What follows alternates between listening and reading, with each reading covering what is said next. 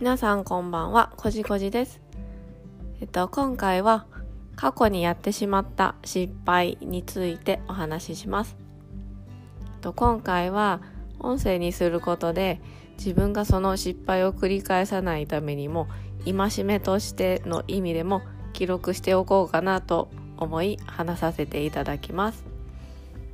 と、私には今小学校4年生になる女の子がいます。ひまりちゃんと言います。ひまちゃんは昔通ってた最初の保育園は3歳まで預かっている保育園で3歳の3月を3月を迎えると卒園という形になりますそして卒園して、と、新年度から新しい保育園に通うことになったんですがと その時私も新しく職場を変わったばっかりででお互い新しい新年度を始めてるっていう状況でえっとだったんですよね。それでその時期にちょうど私の住んでる市に市で、えっと、あかり祭りというお祭りがありましていろんな小学その市内の同じ、えっと、小学校とか保育園とか幼稚園からからも、えっと、児童とか園児が描いた作品とかを、えっと、明かりにあのペットボトルに中に明かりをつけ灯してそのペットボトルの周りりに、えっと、紙を貼るんですけどその紙に児童が描いてきた作品とかいろんな絵を貼ってそしてそのあかり祭りのの中に一環として、えっと、展示するっていう結構きらびやかなお祭りがあるんですけどそれに、えっと、またあのその今その時に通っていた保育園でも出品することになってそれで あかり祭りが やるから今度見に行こうかって言って見に行ったんですねあかり祭りを。えっとひまりと2人で。そしたら その時なんかうーんと魚がテーマだったのかな？なんかみんな魚のとか水族館とかなんか魚の絵がいっぱい描いてあってでひまりの作品を見ると魚とかクラゲとかカメとかいろんな海の生き物が描いてあるんですけど魚大きい魚が2匹描いてあって泣いてる魚の絵が描いてあったんですよね。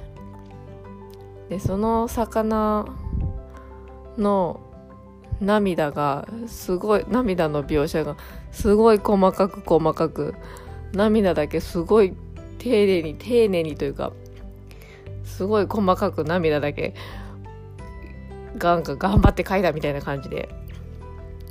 涙の描写がだけすごいなんか凝ってるなみたいな感じでの絵だったんですよね。でその時私はあの職場変わったばっかりっていうのもあって朝もすごい早くてで自転車と電車とバスを使って通ってたんですけど電車ももうすごい満員電車で本当片足立ちとかちょっと宙に浮いてるみたいなくらいにぎゅうぎゅうの満員電車にす し詰めになって毎朝通っててそれでやっぱりまだかえっと新しい職場だったので自分もやっぱりちょっと緊張感を持ってたりしたんですけどその魚の絵を見た時はあこ今その時ひまりはさえっと泣いてる魚が描きたかったんだなっていう風に捉えちゃったんですよね。そして3ヶ月くらい経った時にちょっとさすがにちょっと職場が合わなくてうんなんかそうですね。いろいろうん通うのもですしちょっとちょっと変わった職場でですねちょっと辞めることになりまして、まあ、3ヶ月でちょっとさよならすることになったんですけどそれでや、まあ、とりあえずその辞めてからそのあかり祭りの作品を保育園から持って帰ってきてで改めて見たらあ今すごいそのあの時すごい大事なサインをひまりは出してたのに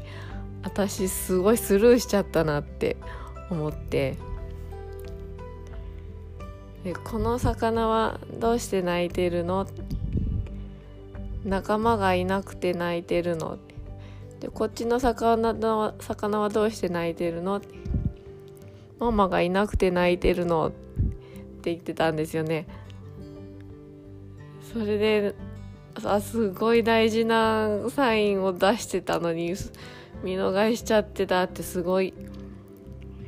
ちょっと反省しまして。まあ自分もすごいいっぱいいっぱいだったっていうのもあるんですけどひまひまり自身も新しい保育園に変わったばっかりでで知ってる友達も誰もいないし周りの友達はうんとお互いも知ってるんですけどひまりだけひまりだけってわけじゃないんですけど新しい友達ばっかりで先生も誰も知らなくてその保育園がちょっと、ま、以前の保育園よりも結構割と大きかったのでひまり自身もすごい頑張ってたんだなって思ってそれであああの時サイン出してくれてたのに私スルーしちゃってたって思ってもうその絵は大事にしまおうって大事にしようと思って。もうずっと大事にしまってやります。それからは いろんな、ね、作品とか絵とか保育園とかで描いてくるんですけどもうよく見るようになりました。何色を使っているのかとかもう何を大きく描いてるとか何を小さく描いてるかとかなんかただの作品としても見るけど違う目でもよく観察して見るようになりましたね。とこんな感じで今回はこれここまでにします。えっと今回もこの音声を最後まで聞いてくださりどうもありがとうございます。この音声が面白かったとか役に立ったと思われたらぜひぜひフォローしてみてください。それではありがとうございました。